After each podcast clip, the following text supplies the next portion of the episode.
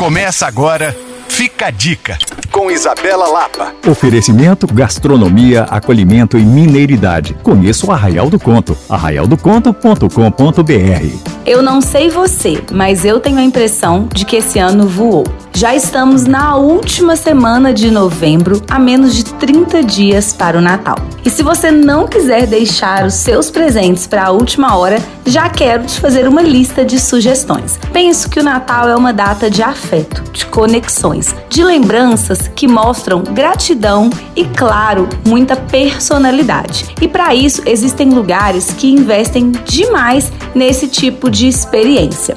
Quero te indicar alguns que sempre uso para fazer pesquisas e comprar presentes especiais para os meus amigos. Um deles é o iSoul, uma loja de camisetas mineiras repletas de frases interessantes e com uma malha de extrema qualidade. Também gosto muito de presentear com doces e a Botânica Chocolates, que dessa vez está com uma coleção completa que homenageia Alice no País das Maravilhas, é uma opção impecável. Se você quiser enviar uma cesta, quem sabe a Pausa Cesteria, que vai montar tudo personalizado com base na pessoa que você quiser surpreender. Também gosto muito da loja Made in BH e da Patrícia de Deus. Em ambas você encontra presentes repletos de personalidade. Enquanto a Made in BH se dedica a Belo Horizonte nas mais diversas formas de artesanato, livros, roupas, a Patrícia de Deus vai te levar por um passeio por todo o artesanato mineiro, sempre com muito bom gosto.